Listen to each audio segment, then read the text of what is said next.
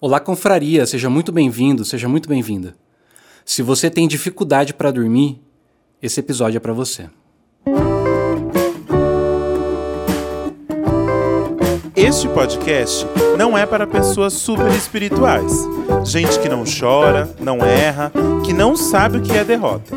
Este podcast é para os cansados, os exaustos, os envergonhados, homens e mulheres fracos pecaminosos e com talentos limitados. É para gente inteligente que sabe que é estúpido e para discípulos honestos que admitem que são canalhas. Se você sabe que diante de Deus não passa de um maltrapilho, este podcast também é para você. Quando a minha esposa estava grávida do nosso primeiro filho, é, várias pessoas falaram pra gente: Aproveita para dormir enquanto dá tempo. E assim, de fato, nosso sono ficou bem comprometido com as crianças pequenas. Hoje em dia até que eles estão numa fase melhor, eles dormem bem até. Mas a qualidade do sono não é lá aquelas coisas.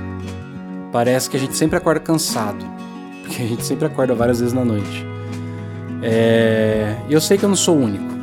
A verdade é que a gente vive numa sociedade na qual Dormir uma noite bem dormida é um luxo que poucos têm, independentemente do dinheiro. Embora existam aqueles que defendam que o sono quebrado seja algo bom, a maioria dos pesquisadores apontam para os aspectos negativos. Por exemplo, no dia 15 de fevereiro de 2022, é, a repórter do New York Times, Danielle Breath, escreveu uma matéria sobre o sono fragmentado na qual alguns especialistas defendem que, com a pandemia, as pessoas trabalhando em home office, alguns desenvolveram um ritmo de sono parecido com aquele que existia na era pré-industrial. A reportagem diz assim: abre aspas. Naquela época, antes da era industrial, muitas pessoas iam dormir assim que o sol se punha e acordavam três a quatro horas depois. Elas então socializavam, liam livros, faziam pequenas refeições e transavam por uma ou duas horas antes de voltar a dormir, por mais três a quatro horas. Foi somente quando a luz artificial foi introduzida que as pessoas começaram a se forçar a dormir durante a noite. Isso é o que disse Roger Ekirch, acho que é assim fala, professor de história da Virginia Tech e autor de The Great Sleep Transformation, a grande transformação do sono, uma tradução livre no português. É, esse professor, que estudou sono segmentado nos últimos 35 anos, diz que há mais de duas mil referências ao tema em fontes literárias. Tudo, de cartas a diários, registros judiciais, jornais, peças de teatro, romances e po poesias de Homero a Charles Dickens. Quem sou eu na fila do pão para questionar o especialista? Mas sei lá, mano, me parece que esse tipo de comportamento estava bem restrito. Uma pequena parcela da população. É, por exemplo, que sabia ler, né? Se eles acordavam à noite para ler, é, se eles podiam acordar antes do sol nascer para trabalhar. Aliás, se eles não precisavam acordar antes do sol nascer para trabalhar na lavoura, é, assim como o home office durante a pandemia foi um privilégio de poucas pessoas. Bom, como eu disse anteriormente, me parece que a maioria dos pesquisadores apontam para os aspectos negativos da falta de sono. Por exemplo, em 2017, a Organização Mundial da Saúde disse que a dificuldade para dormir atinge 45% da população mundial, chegando, portanto, ao patamar de epidemia.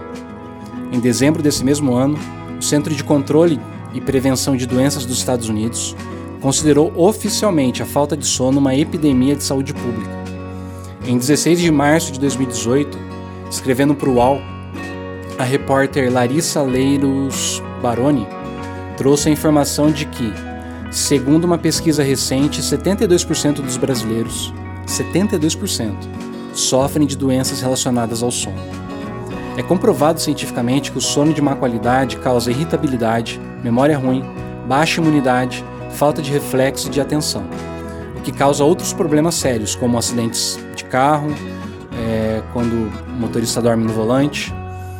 Fora isso, a longo e médio prazo, não priorizar o sono pode aumentar os riscos de hipertensão, diabetes, sobrepeso, infarte, depressão e até ideação suicida. Sendo assim, se existe uma epidemia mundial por conta do sono de baixa qualidade, o que será que isso revela sobre a nossa sociedade?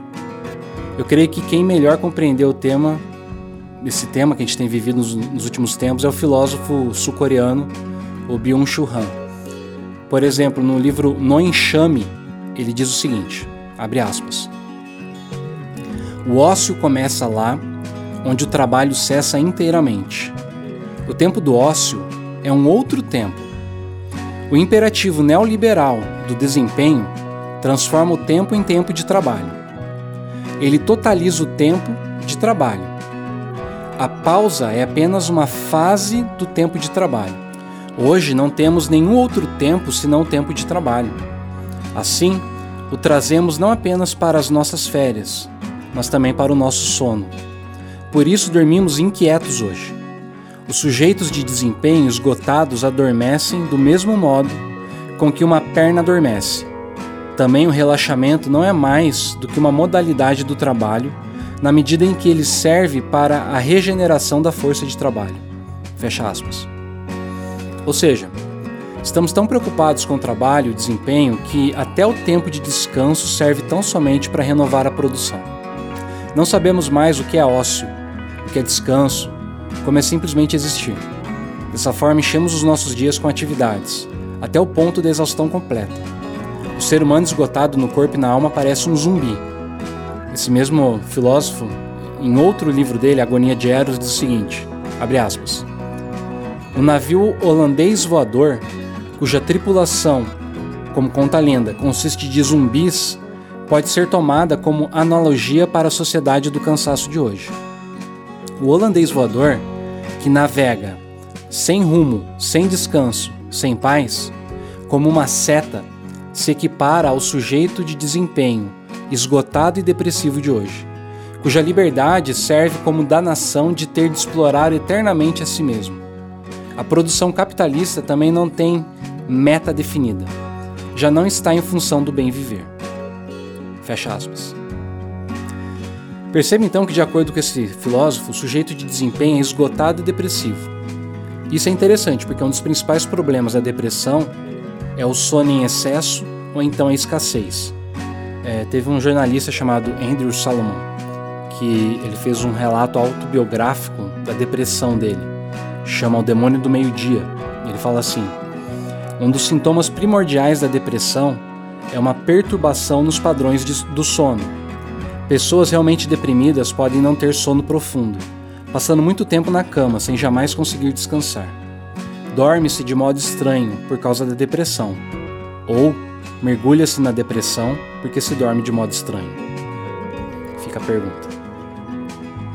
Bom, se essa observação estiver certa, isso significa que o que leva as pessoas a dormirem mal é a conformação a um estilo de vida que exige de cada um de nós um desempenho cada vez melhor, conquistando cada vez mais coisas, até chegarmos ao ponto da depressão e exaustão generalizada. Sendo assim, pensando em todos esses fatores, eu queria refletir com você hoje sobre a sacralidade do sono. É, Para tanto, eu vou usar um livro da Bíblia que é um livro de poesias conhecido como Salmos. No início do livro, nos deparamos com duas orações. São o Salmo 4 e o Salmo 5. Eles são conhecidos como a oração noturna e a oração da manhã. A ordem não é mero acaso. É, elas revelam a maneira do antigo povo hebreu, eles compreendiam o tempo, que eles fizeram isso a partir do relato da criação. O texto lá de Gênesis diz que é, Deus vai criando o universo de forma sequenciada, um dia após o outro, mas esse dia ele começa no cair da noite e não no nascer do sol. É por isso que fala assim lá em Gênesis: Houve tarde e manhã, o primeiro dia, houve tarde e manhã, o segundo dia, e assim sucessivamente. Como o Jenny Peterson comenta, primeiro surge a oração do anoitecer, então vem a do amanhecer. A ordem não é reversível.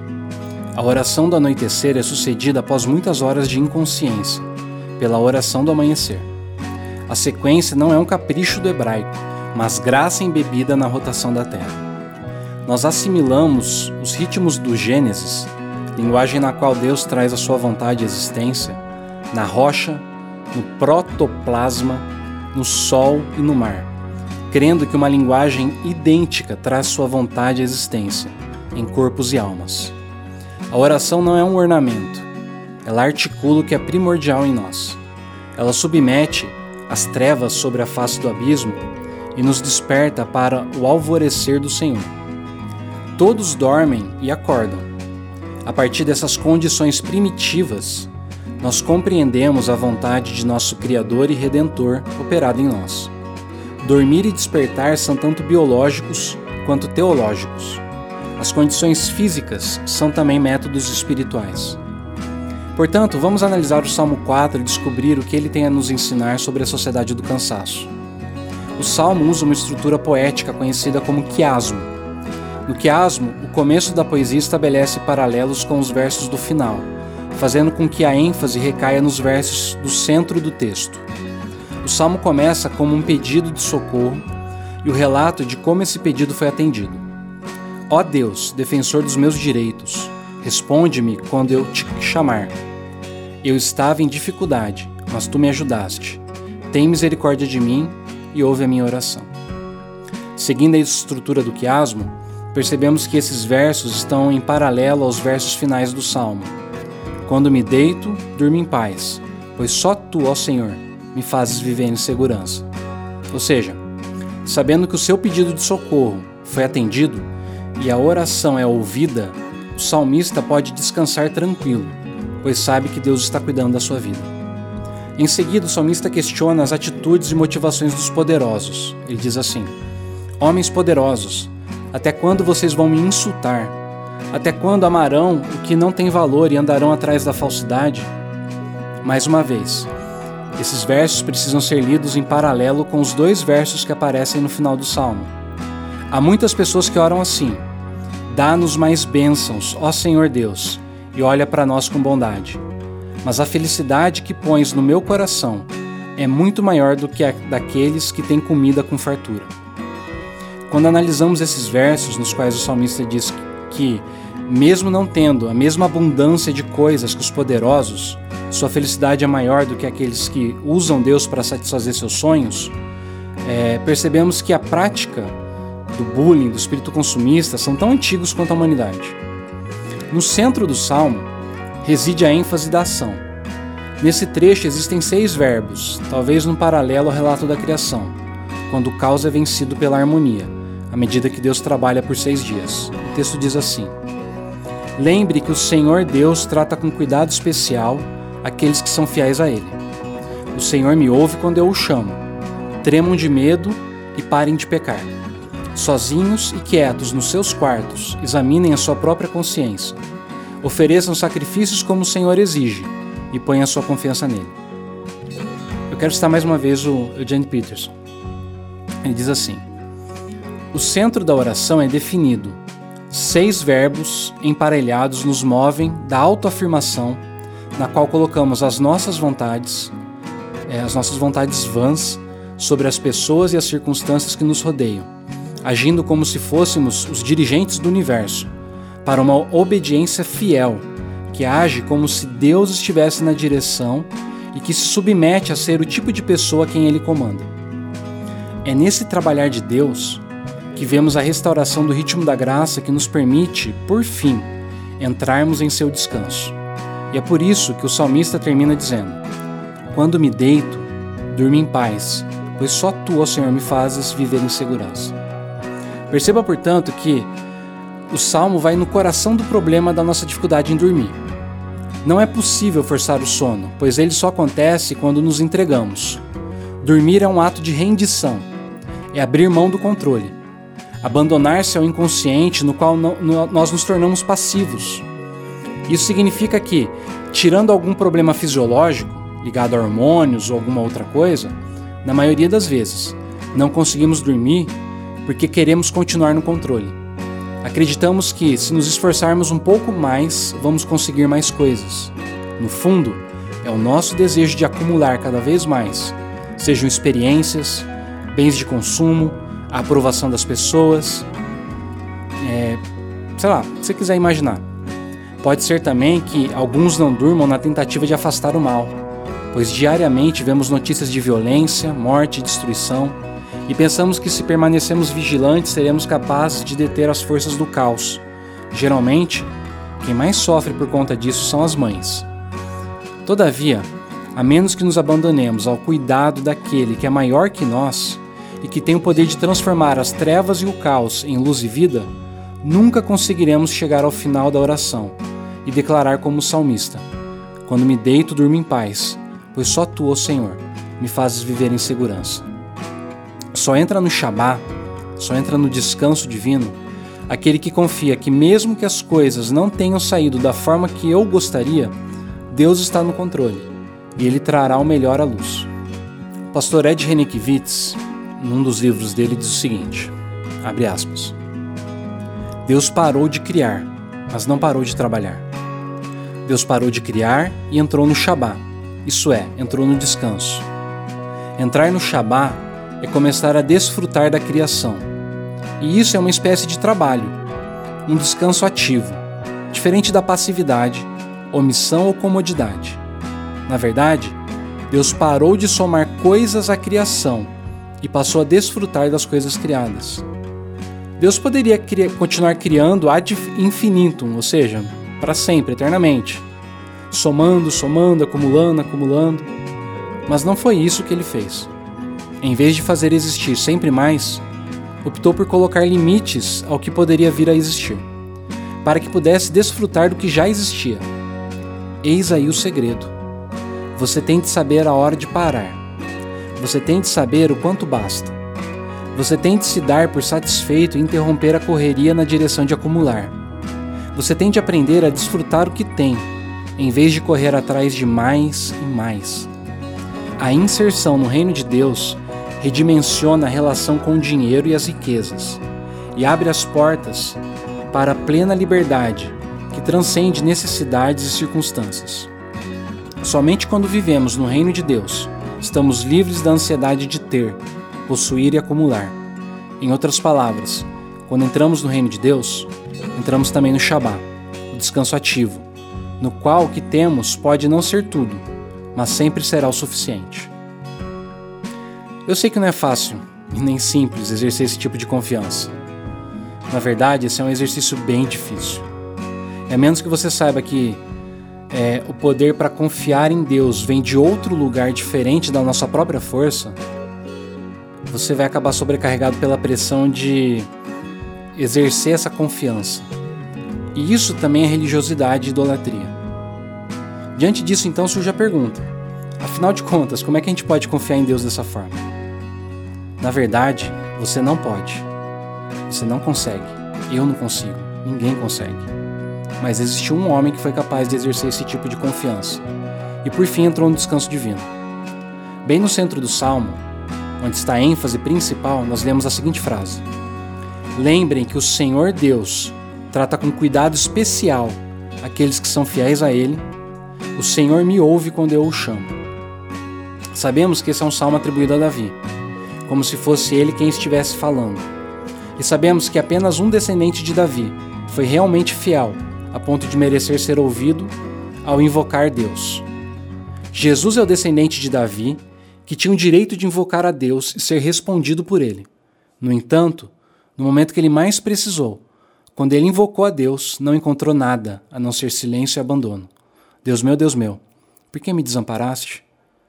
Se Jesus era fiel, por que não foi socorrido? Sabe de uma coisa? Isso aconteceu a Jesus porque no momento que ele morria na cruz, ele se tornou o sacrifício que o Senhor exige, como diz a frase lá do Salmo.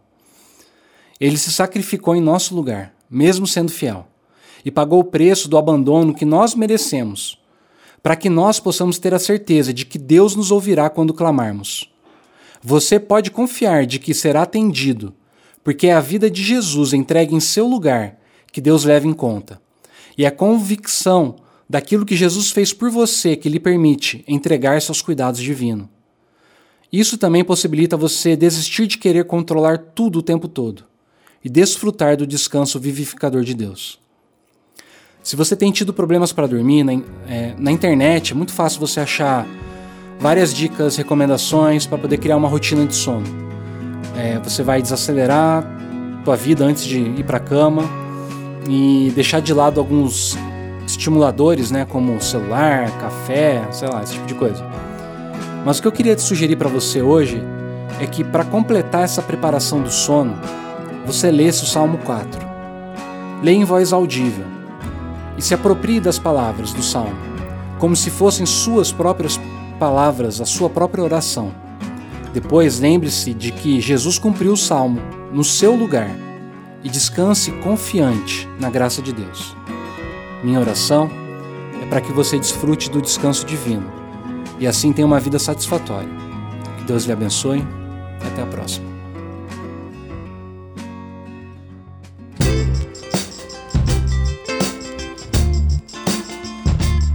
Esse podcast teve os trabalhos técnicos de Lucas Samuel. Para mais conteúdos, siga as nossas redes sociais, no Instagram, Facebook e no YouTube. Até a próxima!